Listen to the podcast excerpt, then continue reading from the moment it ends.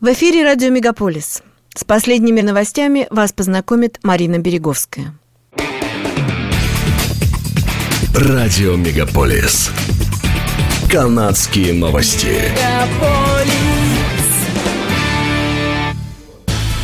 Правительство Форда планирует обжаловать решение суда, который отменил его спорный закон, ограничивающий заработную плату работников государственного сектора.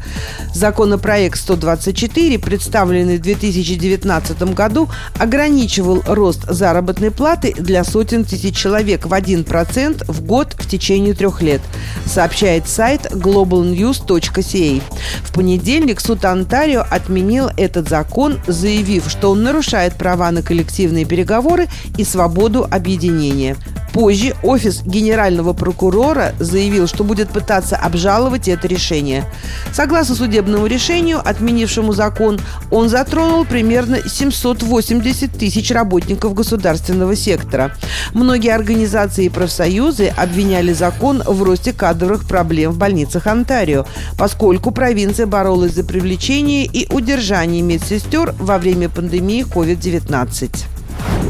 Провинция Онтарио не использовала 38% доз вакцины против COVID-19 в период с февраля по июнь этого года, так как спрос на бустерные дозы был значительно переоценен. Об этом в своем ежегодном отчете заявила Бонни Лысок, главный аудитор провинции. Она также обнаружила, что правительство использует неорганизованную систему регистрации на вакцинацию и не полностью отслеживает вакцинацию взрослых. Она обнаружила, что множественные бронирования одного и того же пациента в несколько учреждений в надежде повысить свои шансы сделать прививку побыстрее привели к тому, что примерно 227 тысяч человек фактически не явились для получения прививки. Именно это и стало основной из причин нерационального запаса и в результате списания вакцины. Также, по данным аудитора, частным компаниям было выплачено около 19 миллионов долларов за проведение тестирования на COVID-19. Хотя были случаи, когда поставщики получали гарантированный минимальный ежедневный платеж, несмотря на то, что в тот день не было проведено ни одного теста. В Онтарио принят законопроект, призванный стимулировать жилищное строительство. Одним из наиболее спорных аспектов этого законопроекта является замораживание, снижение и освобождение от налогов и сборов, которые платят застройщики, сообщает сайт CP24. Эти сборы поступают в муниципалитеты и затем используются для оплаты услуг по поддержанию новых домов, дорожной и канализационной инфраструктуры и общественных центров. Ассоциация муниципалитетов Онтарио заявляет, что изменения могут привести к тому, что муниципалитеты недополучат 5 миллиардов долларов, а налогоплательщики будут платить по счетам, либо в виде повышения налогов на недвижимость, либо в виде сокращения услуг. Законопроект также ограничивает области, которые органы охраны природы могут рассматривать при выдаче разрешений на застройку, исключая такие факторы, как загрязнение и сохранение земли. Министр муниципальных дел и жилищного строительства Стив Кларк говорит, что Онтарио переживает жилищный кризис, и меры, предусмотренные новым законом, необходимы для того, чтобы провинция смогла достичь своей цели – построить полтора миллиона домов за 10 лет.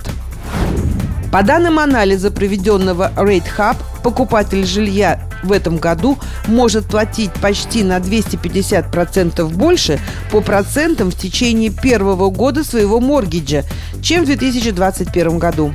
Годовое изменение стоимости моргидж процентов составило от 10 до 20%, однако и фиксированные, и плавающие ставки за прошлый год выросли более чем в два раза. По данным Канадской ассоциации недвижимости, средняя стоимость жилья в октябре этого года составила 644 тысячи долларов, что на 10% ниже, чем годом ранее. Средняя ставка по стандартному пятилетнему моргичу в Канаде составила в октябре 5,75%, сообщает канадская ипотечная и жилищная корпорация.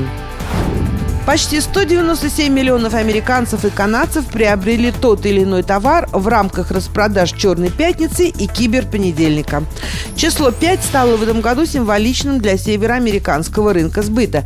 За 5 дней распродаж был побит пятилетний рекорд, который исчисляется с 2017 года.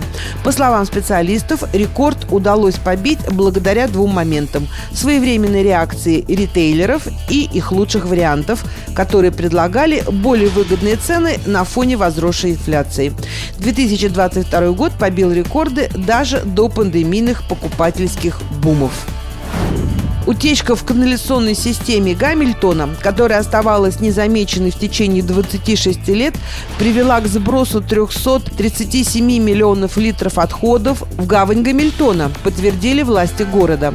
По их словам, причиной утечки стало отверстие в трубе объединенной канализации, и в результате около 50 жилых домов Гамильтона сливают воду прямо в ливневую канализацию, ведущую в гавань. Ремонтные работы уже начались. Мэр Гамильтона Андрея Хорват сообщила журналистам на прошлой неделе, что она вызвала городского аудитора для расследования обстоятельств утечки и предоставления полного публичного отчета по завершении. Городская питьевая вода не пострадала, подтвердили в Hamilton Water, добавив, что общий риск заражения населения очень низкий. Операция «Красный нос» возвращается в этом декабре. Основанная в Квебеке волонтерская служба помогает предотвратить вождение в нетрезвом виде во время праздников. В этом году, после снятия ограничений COVID-19 и большего количества общественных мероприятий, у организации ожидается напряженный сезон. Житель Квебека Де Канинг придумал операцию «Красный нос» в 1984 году, после того, как он узнал, что более половины всех аварий со смертельным исходом были вызваны пьяными водителями.